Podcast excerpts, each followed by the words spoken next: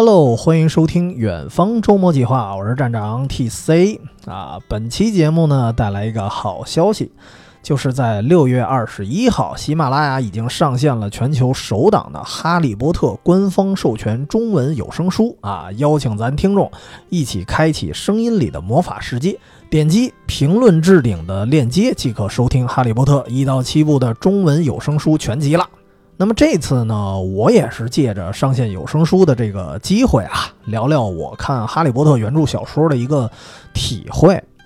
其实这个节目我其实早就想聊了，因为我我不敢说自己有多资深的一个哈迷吧，但是《哈利波特》有些相关的一些地点，我甚至其实也都圣地巡礼过，我我也都去过。而且小说对我来说呢，哎，其实或者说。不只是对我啊，甚至我身边的很多朋友都说：“哎，这是我们的青春。”为什么能称之为青春呢？我觉得应该有两个方面吧。就是一般啊，很多 IP，当你把它定义为自己青春的时候，说明什么？说明至少这个 IP 它在你青春年少的时候陪伴过你。那么《哈利波特》可以说毋庸置疑吧，就是相当于我身边，包括我的一些老同学。其实都是从高中那会儿咱看起的，因为当时进入国内的时候，这本书大概是我们，呃，高中的时候。然后最后呢，这个系列终结的时候，就是哈利波特这个小主人公长大的时候，也正好是我们大学毕业。可以说这部书从陪伴性上来说啊，它陪伴了我们整个青春。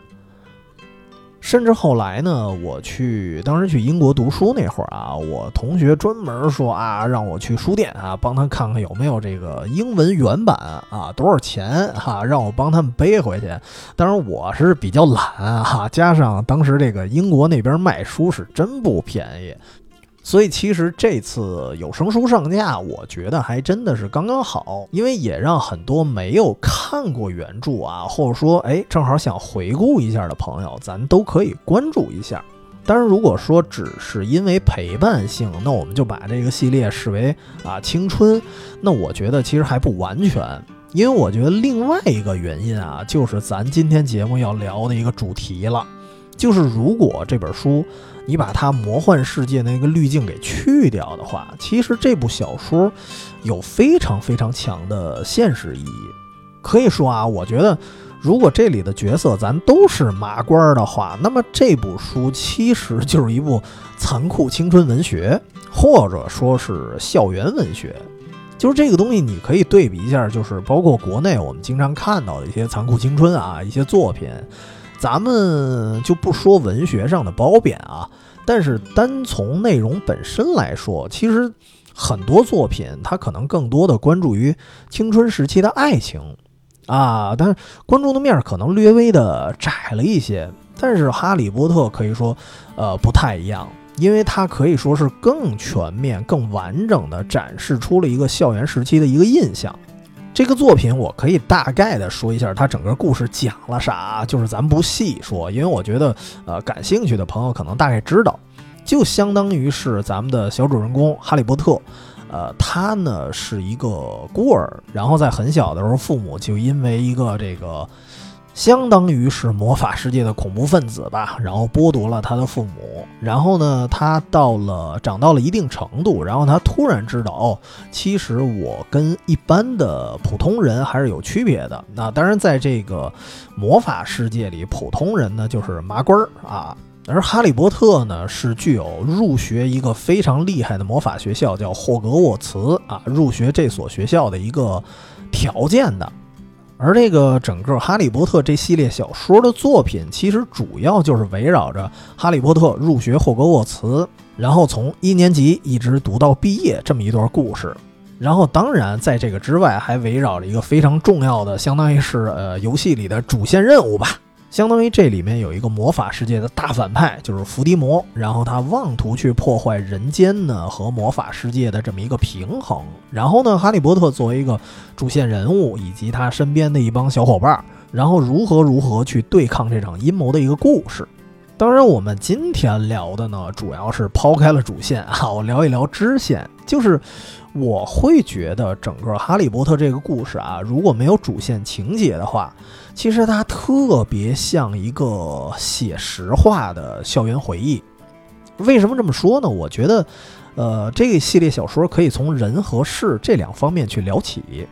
咱先说人设啊，就是跟一些非常专注于爱情的这种残酷青春文学啊去相比的话，要知道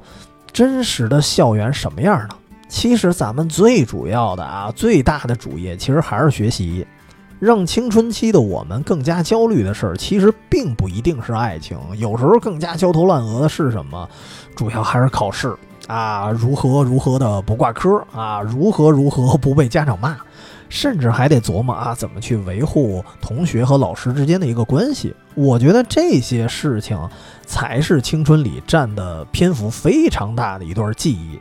而这个东西呢，你别看《哈利波特》，它本身是一个跌宕起伏的主线故事，然后同时会有一个非常庞大的魔法世界，但是同时对于校园这方面的描述也是非常的全面。咱比如说家长，就是我觉得啊，在这部书里头，家长给我印象最深的就是罗恩的父母，就是相当于哈利波特他们这个小朋友啊、小伙伴铁三角之一啊，有一个朋友罗恩。然后他们的父母呢，相当于是维斯莱这么一个家族啊啊，一帮孩子。然后其中呢，这个父母是非常属于非常严格，然后同时呢，在魔法世界里属于有一定的就是家族地位的。在这个世界里，他们管这叫纯血统嘛。然后他们的特点是什么呢？尤其是罗恩的母亲，我对她印象特别深。她给我的感觉就是，从家庭上吧，她非常保护自己的孩子。但是从道义上呢，他也不是那种说盲目护短的人。比如说这个维斯莱家族，他们有一对双胞胎，就是那个弗雷德和乔治嘛。这俩孩子啊，就属于特别没溜，然后跟谁都能开玩笑。平时可能这父母啊，也也不是特别管，但是一旦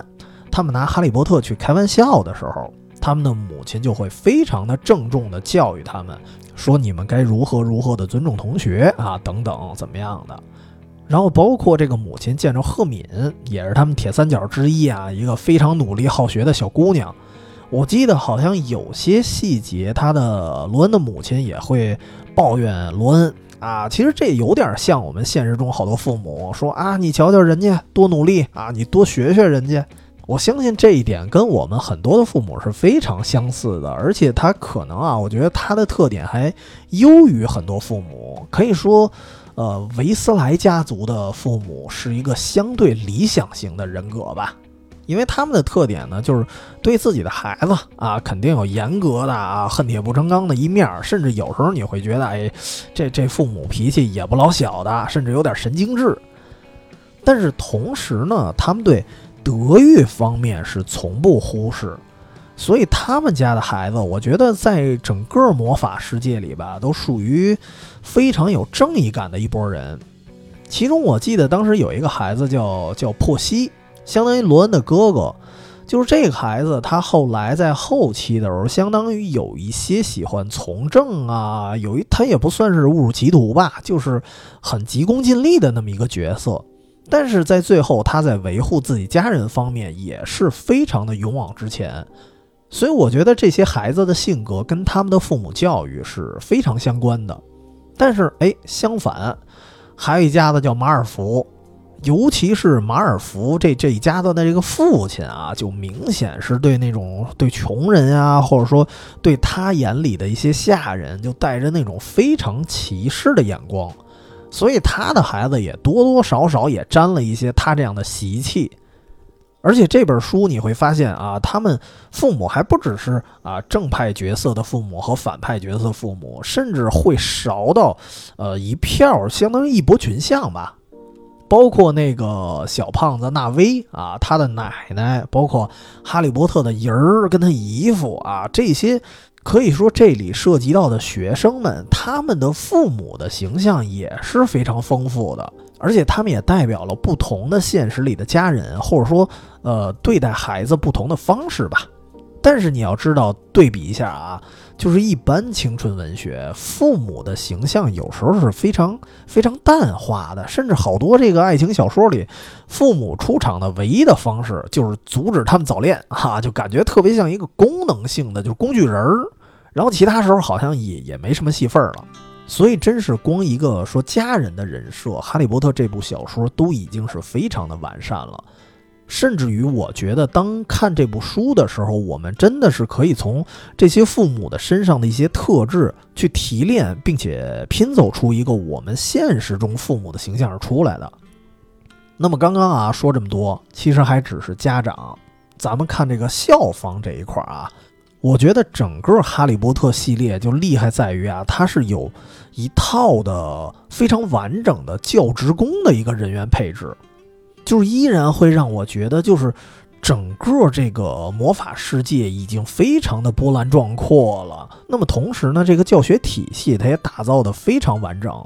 就是这事儿，你还是对比很多青春文学啊，就是他们明明故事背景是发生在学校，但是顶多呢，就是校方啊，顶多就出现什么班主任呀，有时候出现个校长啊，什么就没了，而且都是功能性的角色。但是哈利波特。啊，就非常的完善，包括了校长、院长，还有各种课程的一些单科老师。然后这些老师呢，也有好老师，也有坏老师。然后此外，也有一些学生会长，或者是比如说类似于海格那样的。其实我我理解海格有一点像现实中的器材主任吧。就是这部书当时让我看的时候，我甚至觉得。呃，他贴近现实到什么地步啊？就是我当时光看描述一个人啊，当时这个角色叫费尔奇先生，他就是在这个学校里相当于管理学生们纪律的一个人。然后这个人我光看文字描述，我就觉得特别写实，因为这个他当时说这个人长着俩那个大灯泡似的眼睛嘛。然后脾气呢也也是特别狗怂啊！我立马就想到我们自己学校的传达室大爷了，还真就那个样儿，而且甚至长得也有点像，都是那种特倔、特严格的。而且还有一点就是，他还不是说就是单纯的倔，就是你看费尔奇先生啊这个角色，他的个性也是非常丰满的。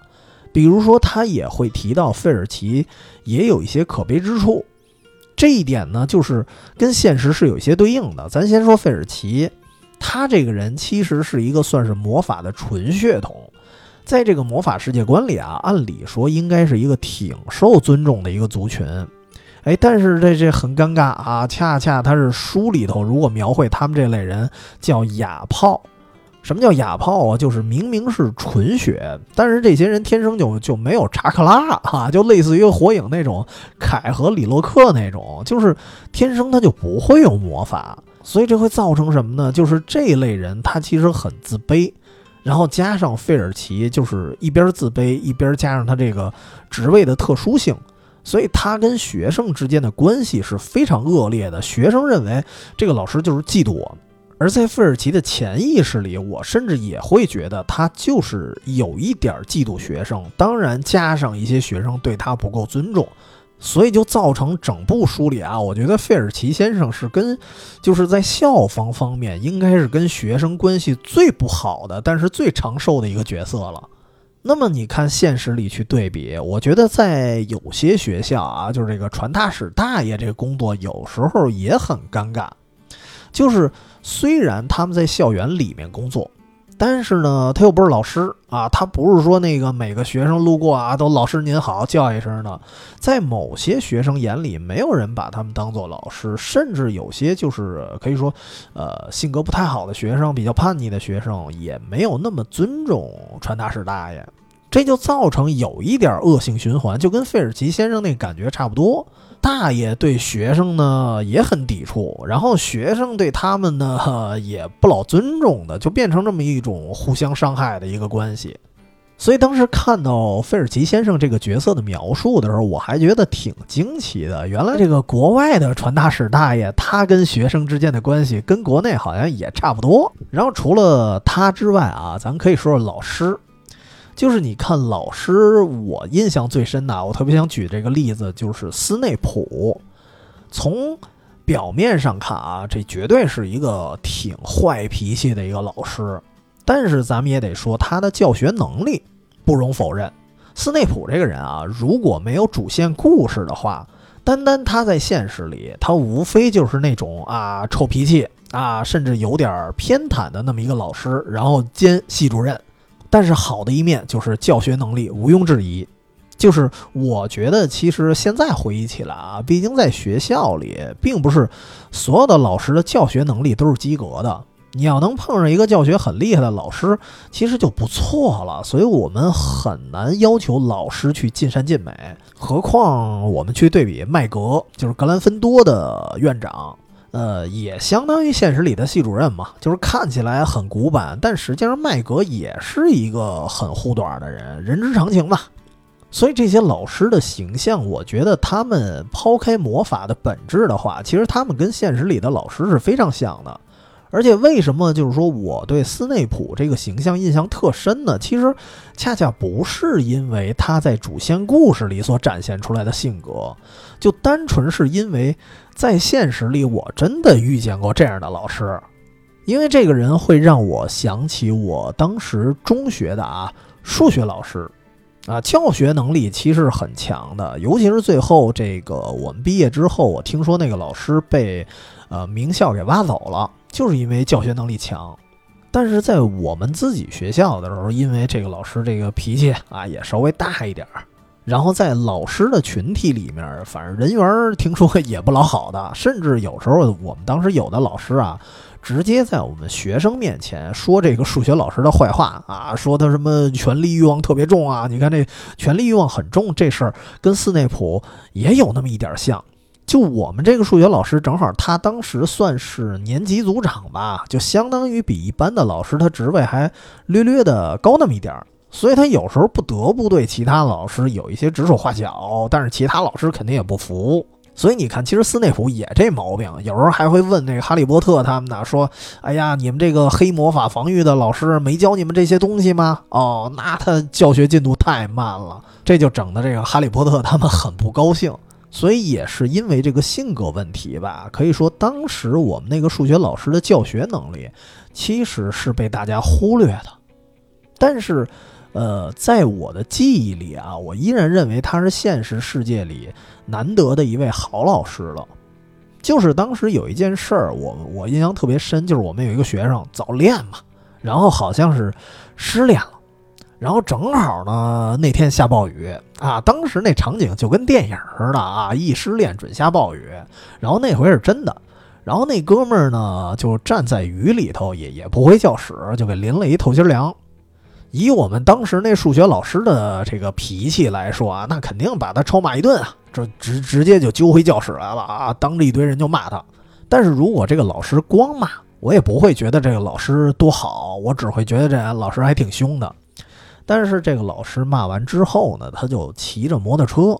出去给这个学生买衣服去了。这个老师骑着摩托，因为当时那个条件啊，他也没有车啊，只能有一摩托车，然后冒着雨去给学生买衣服。其实这件事还挺危险的。然后买回来之后，让这学生换上了之后，我记得当时的态度啊，还就这老师的态度，还带着那么一点点横啊，就说啊，你别忘了啊，这衣服我可不是送你的，回家你得告诉家长还我钱。但是不管他态度怎么样，但是他这个行为其实对学生是非常关心的，而且相比之下啊，那些什么所谓的没有那么强的权力欲望啊，好像这个清心寡欲、不争年级组长的那些老师，他们那天至少没有一个人去给学生买衣服去的。所以你要这么说的话，那这个老师到底是好是坏呢？至少对那个学生来说吧，如果啊我是那个学生的话，我可能会感谢这个老师一辈子。所以其实这个事儿就说回说回还是说回《哈利波特》原著啊，我相信当你读完全本儿，你对《哈利波特》里面的人物绝不会只喜欢这个主角三小强啊、铁三角，不会只喜欢他们。为什么呢？因为其他的人物形象都非常的丰满，甚至这些人哪怕是反派，他们可能。都有自己啊言不由衷啊，或者身不由己的一方面，他们都有自己矛盾的一面，或者说也有自己独特魅力的一面。就是这事儿，咱还是拿一般的这个青春文学去对比啊。就是有时候老师在青春文学的作品里，他的设定是什么？他就是叛逆青春里的一道门槛儿啊，不让你做这个啊，也不让你做那个。但是真的是我我目前看过的啊，有一部分书还比较客观。那么《哈利波特》就是其中一个代表。你会发现，从《哈利波特》这个小说的视角你去看，其实老师也是人。然后老师呢，可能在某一个领域有他非常耀眼的一面，或者说也有他自己非常苦衷的一面。这是我觉得啊，一个真正的好的校园文学所应该展示的东西。所以这就造成什么呀？我看完《哈利波特》，我相信啊，其实，呃，有的人看完可能会感叹：“哎呀，这个魔法世界太神奇了。”或者说有人会感叹作者的一些脑洞。但是我当时看的时候呢，我有一个角度啊，就是。我会根据《哈利波特》的一个启发，让我去回想，或者说让我去感叹我们当时的学生阶段，就是我们总认为老师不好啊，老师太严格呀，或者说老师很古板啊。但是我会想呢，就是我们真的了解老师的另外一面吗？而且我可以再拿一个角色来举例子啊，就是海格。海格在可以说在主线剧情里啊，他还算是一个比较重要的角色，就相当于是在霍格沃茨，呃，养动物啊，有点跟这个德云社孙越似的养大象啊，他就养动物这么一人，然后跟那个哈利波特啊主角团队关系不错，很憨厚啊，很这个很可靠的一个人。但是呢，咱们抛开主线，就是单从霍格沃茨这所学校这个教职工的体系里算起来，他肯定是一个边缘人物，因为他的功能顶多就是什么，比如说哪个老师啊，我上课要用到什么小动物啊，要用到什么小精灵什么的啊，跟这个海格打声招呼，哎，那是谁啊？帮我准备一下啊，感觉就有点相当于什么。器材主任，或者说那时候还有什么电教主任，相当于这个角色，所以我估摸着应该也是那种工资啊不怎么高，学校地位也也不算高的那么一个人。所以海格他就是这么一个角色，要不是因为跟主角关系好，在整部书里他绝对是一个边缘人物。但是，哎，但是你要知道，海格他有一个特殊的人设，可以说海格在驯服动物方面其实是一个天才。我举一个例子啊，比如说这个，在整个《哈利波特》这部书里，有一个特殊的神奇动物叫夜骑，长得有一点像一个黑色的天马似的啊，那么一感觉。这个这个动物的设定是什么呀？说只有目睹过亲人死亡的人，可能才能看到这个生物，其他人可能压根儿就看不见。而海格的设定是什么呢？是他是全英国唯一一个驯服了夜骑的人。就是你要知道啊，一般人直接就连看都看不见，能看到的话，能侧面说明海格应该是有一段比较惨痛的人生记忆。至少呢，他应该目睹过自己亲人的一个离去。当然，这一方面只是说保障他能够看到夜骑，而能驯服夜骑的话，那说明他肯定不是一般人。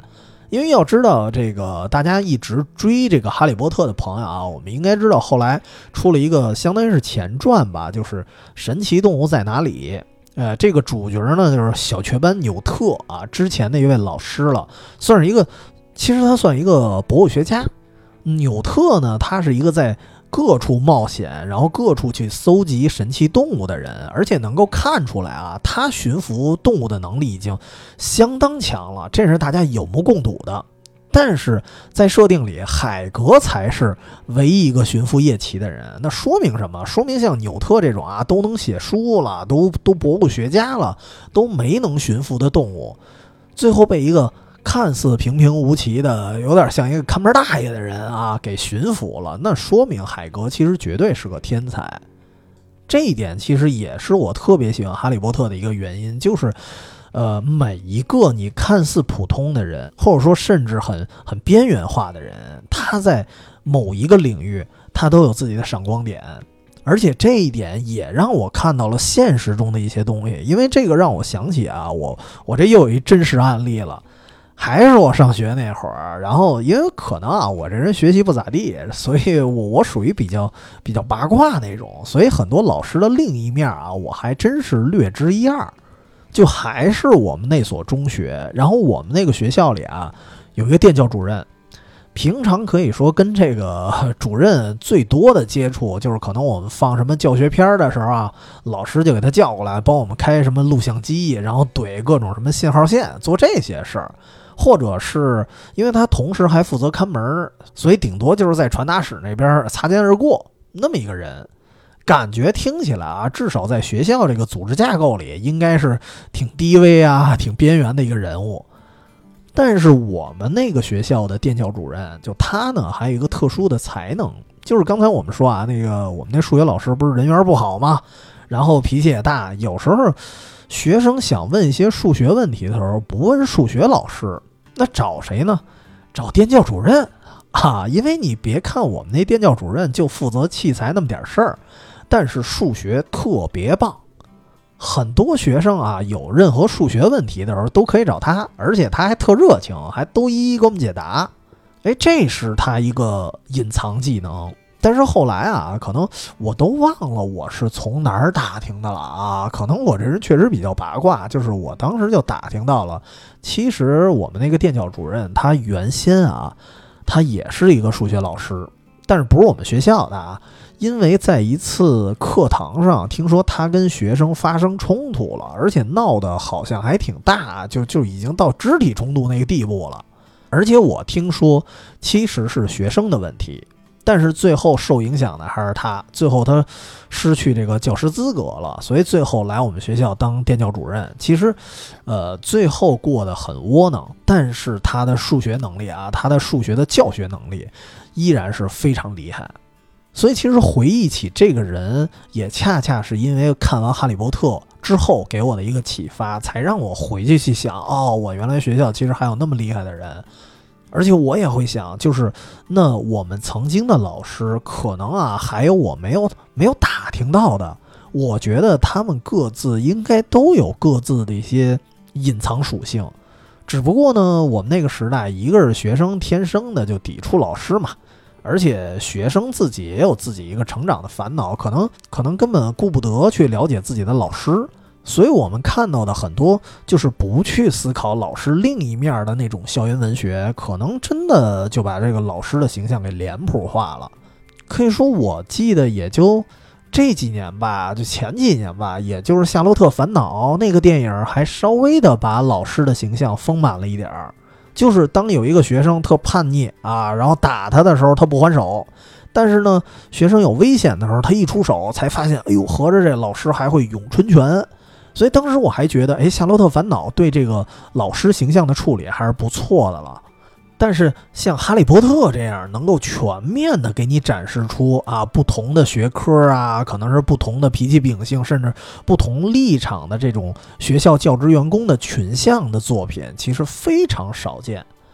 甚至你包括啊，咱不说老师，包括哈利波特他们的一些学长啊前辈，有的是比较急功近利的，然后有的也是比较照顾后辈、比较温柔的，也有一帮那种被小学妹崇拜的帅气学长什么的，真的是每个学生甚至都是千人千面。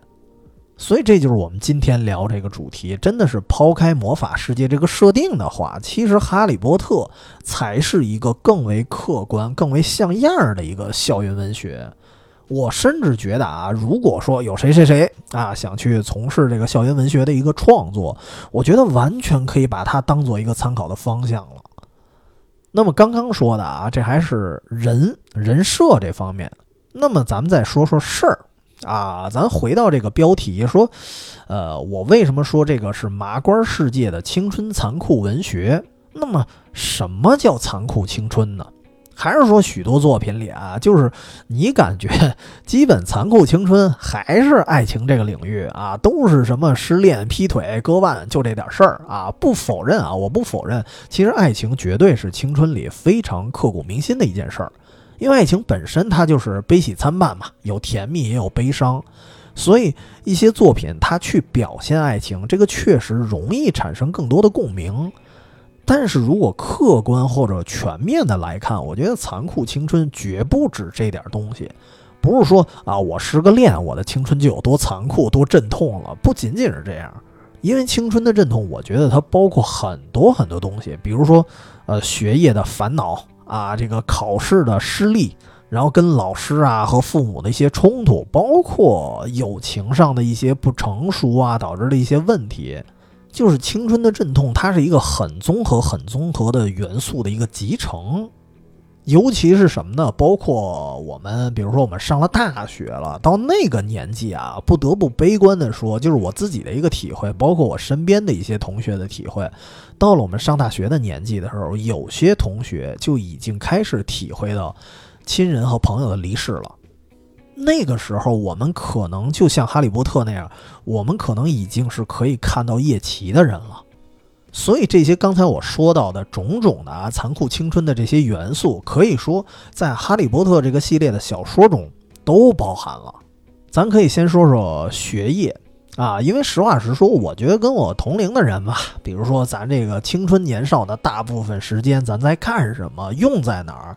我觉得肯定不光是谈恋爱，其实什么课程啊，包括这个课堂实验，然后包括考试。这些东西才是校园生活的一个主菜，而且占据了我们大部分时间。因为咱咱拿时间来算啊，毕竟那时候啊，一天里最有精神头的那个日子，早上起床到六点下课之间的这段，那时候可全都是在学校学习呀。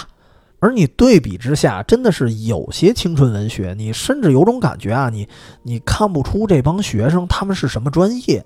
你也看不出他们什么时候在学习，因为全都在儿女情长，所以这个有些作品其实有一些假，不得不说啊。所以那些作品就是如果抛开了他们学生的身份，你发现那些故事好像放在这个成年人、放在白领里也成立。但是《哈利波特》的故事只是学校这个范围当中，因为它描述的东西太校园了。我觉得，我觉得这里面有一个角色就是赫敏。我觉得赫敏的故事，它就是一个校园文学这个学习生活这部分的一个浓缩。呃，咱还是抛开他在主线剧情里的那些英雄小事迹啊，就是你看他在课堂上的很多细节。就是完全复刻了一个真实的尖子生的一个状态，就是特别积极的预习功课，然后特别积极的这个举手回答问题，然后他受了表扬也会有那种小孩子似的那种开心。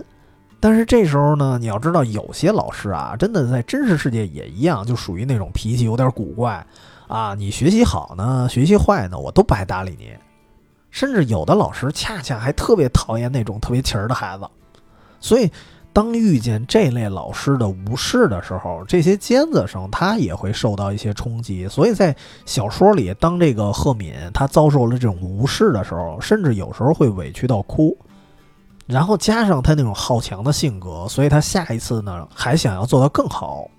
或者说有时候他也会特别敌视那种对他不够重视的老师。这种心态，我觉得是特别特别写实的。尤其是到第二部啊，《哈利波特与密室》的时候，当时有一个细节我记得特清楚，就是因为那会儿，因为我我当时看的时候我还没上大学呢，所以有一个细节我其实本来我我理解不了，就是那一部有一个魔法老师，然后那个魔法老师呢就明显是那种纸上谈兵的性格，就是特别能写书，但是呢没什么本事。但是不了解情况的同学呢，像赫敏啊，还有一片好学生，就特别追捧他，就想要看他所有的书。就这件事儿，我一开始我是理解不了的。就是我觉得你要是个小说家，比如说金庸啊，我追你的书我能理解。但是教科书那么追捧，我当时看的时候，我我甚至认为啊，说这是不是西方人特有的一种学习习惯？反正我没有。但是后来呢，上了大学之后，我发现，呃，纯粹是因为我自己不爱读书，所以我没感触。因为比如那会儿我们上学的时候啊，当时因为学的是经济学嘛，当时有一个基础课程是经济学原理，然后作者呢叫格里高里曼昆。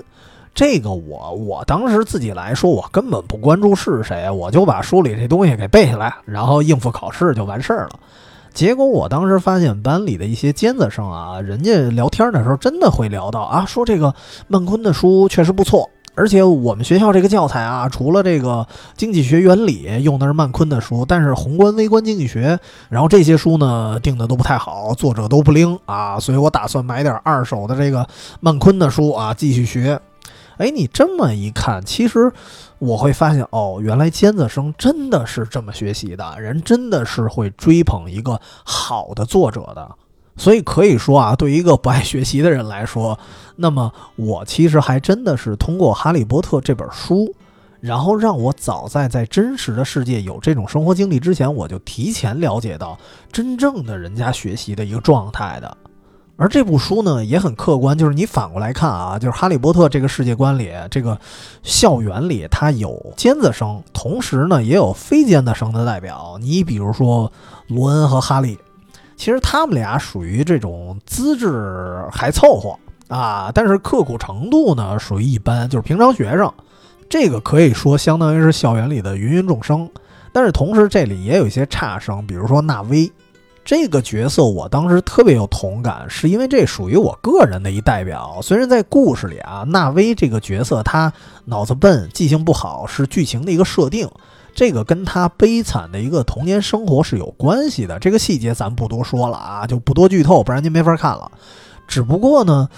呃，从我一个麻瓜的角度看，我真是觉得，反正至少我觉得啊，纳威非常像我自己。因为那时候我仿佛啊，学习的时候仿佛我也很努力了，但就是记性不好，什么这公式那公式的，我我就是记不住。甚至有时候某一科啊，我没写作业，真不是我因为懒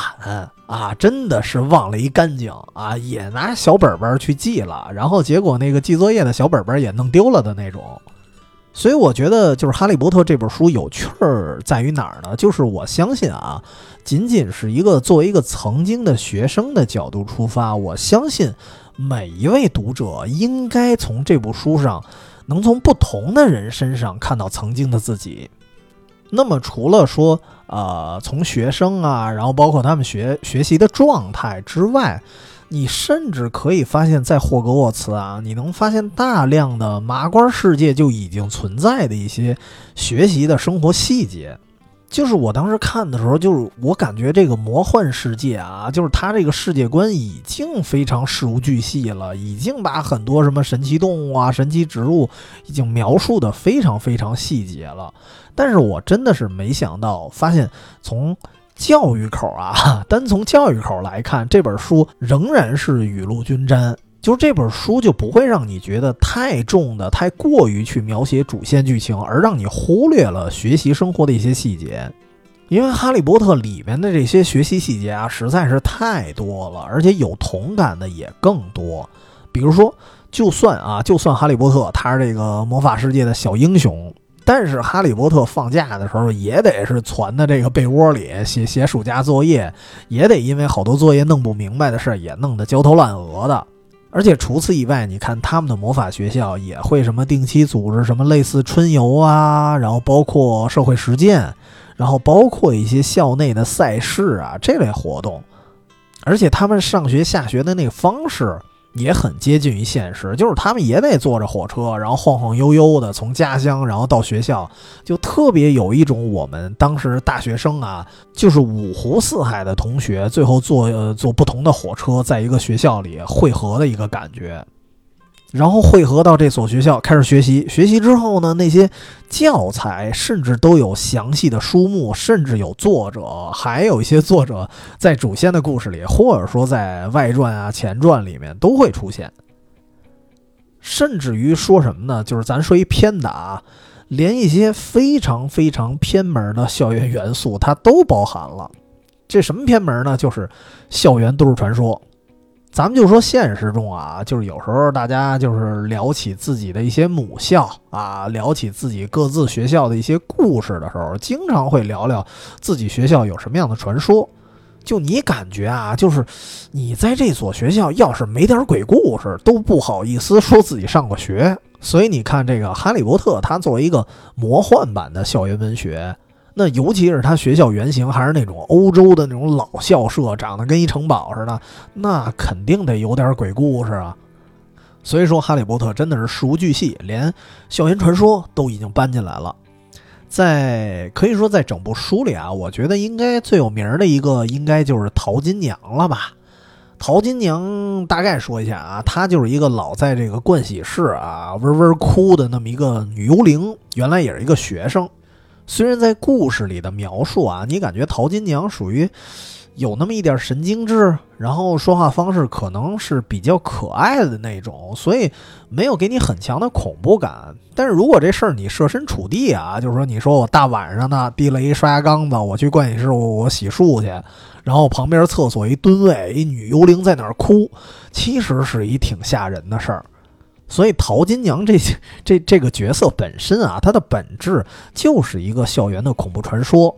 而且这个故事呢，可以说它不算是《哈利波特》作者的一个原创了，因为淘金娘的原型啊，它是一个在欧洲啊，甚至欧美地区非常有名的校园鬼故事的一个翻版了，也是在厕所里，然后有一些哭泣的鬼魂，甚至有时候你照镜子的时候，那鬼魂就会飘出来。就是这些传说故事，呃，虽然什么年代开始流传的已经不太可考了，但是绝对比《哈利波特》的成书要早得多。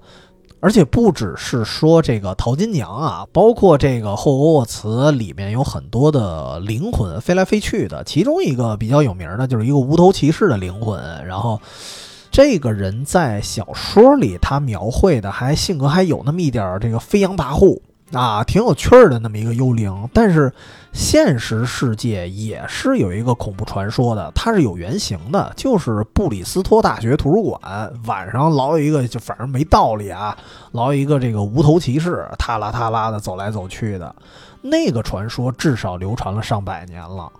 所以说，其实啊，这个可以说作者把《哈利波特》这部书里面那些幽灵的原型，也是相当于是把真实世界的校园鬼故事做了一个汇总，然后呢，作为他校园文化的一部分，也都添加进来了。所以刚才啊，前面说这么多了，这么多这么多的细节，但是呢，我一直觉得啊，就不是说你把校园生活描绘的特别细节。那就是好的青春文学了。咱咱再挑剔一点啊，我觉得可能还是得升华一下。我觉得，嗯，一般的青春文学作品，可能看完之后你会特别的怀念青春，然后或者说遗憾很多失之交臂的人。但是呢，看完也就完了。最大的感受可能顶多就是有点难受。这个我觉得可能还不够。就是我觉得，如果更好的一个说青春残酷文学作品，就是当我们回望过去的时候，我们是能够获得一些生活的启发，或者说，呃，能够获得一些继续把日子过下去的一个勇气。我觉得这个才算好的青春文学作品。那么这一点呢，我觉得《哈利波特》也做到了。这里面就得提到最重要的一个人了啊！我觉得通过这个人啊，我觉得至少对我来说是有非常大的一个教育意义的。那这个人就是咱刚才说到校园校园里这些人设的时候一直没提的一个人，那就是校长邓布利多。咱们暂且不提他在主线故事里啊，在魔法世界里他是一个什么样的一个地位，咱们单从校园文学啊，单从。这期节目这个视角来讲呢，我觉得邓布利多也是毋庸置疑的一个优秀的教育工作者。可以说，在这个系列里，呃，邓布利多是有很多这个名人名言的啊，都挺打动我的，而且而且也会影响到我对现实世界的一些看法吧。咱们不一一说了，对，因为篇幅有限，我就说一条。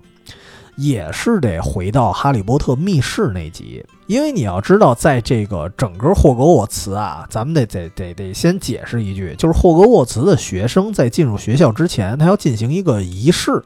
就是戴上一顶啊，有这个有点像人工 AI 似的，有自我意识的这么一帽子，这个帽子叫分院帽，然后这个帽子会告诉你你被分配到了哪个学院，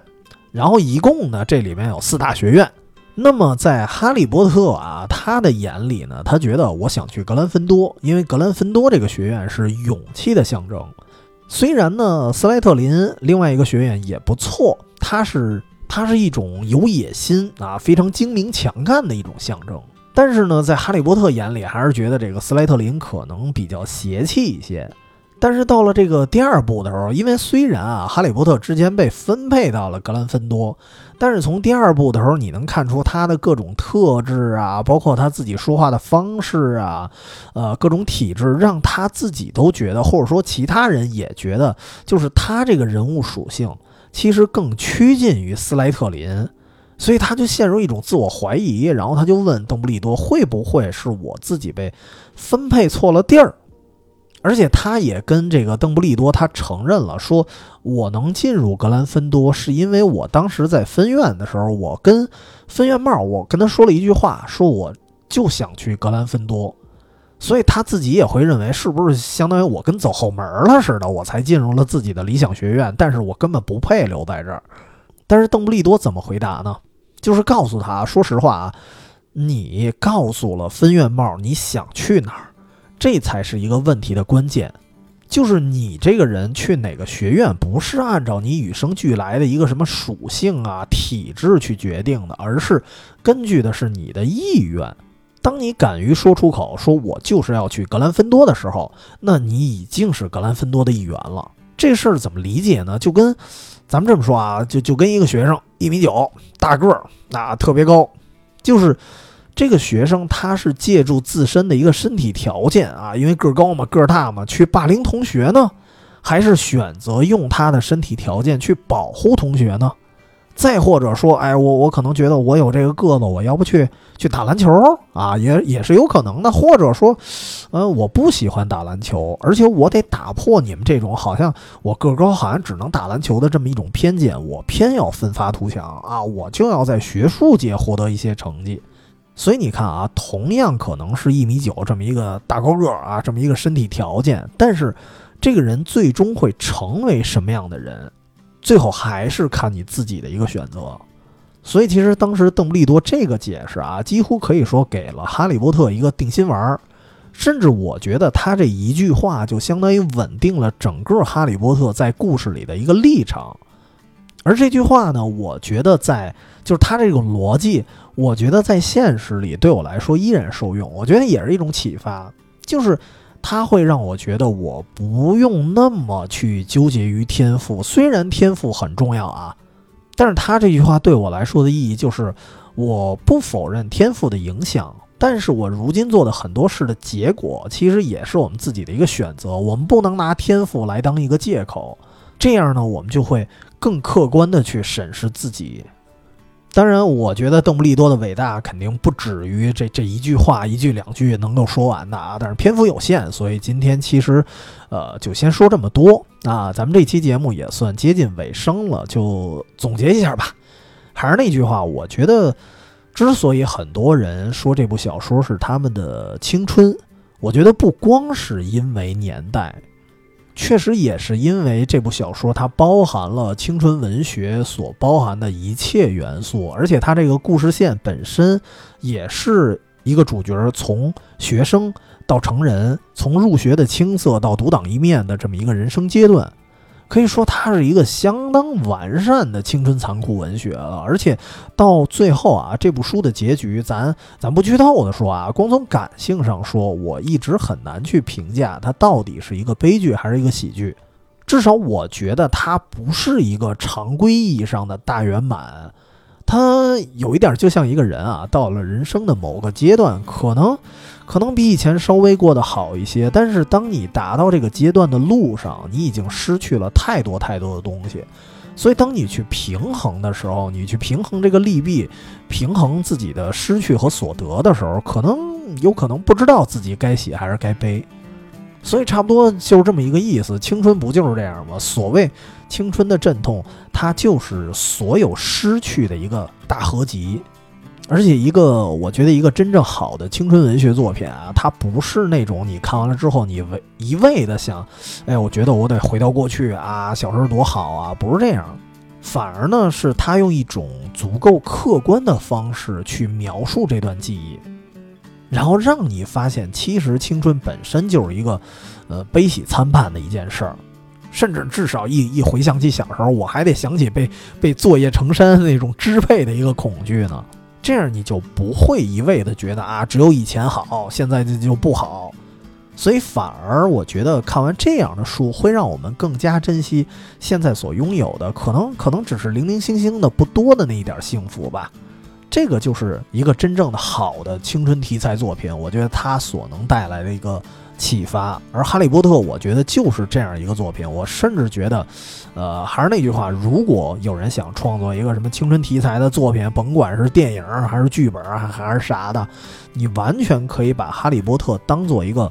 百科全书来参照的作品，因为青春文学的元素在这本书里面面俱到了。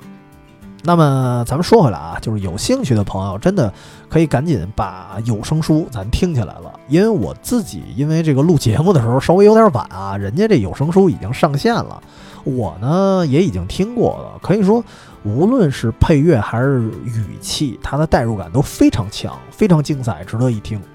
那么本期节目啊，咱就说到这儿吧，咱们下回节目再见。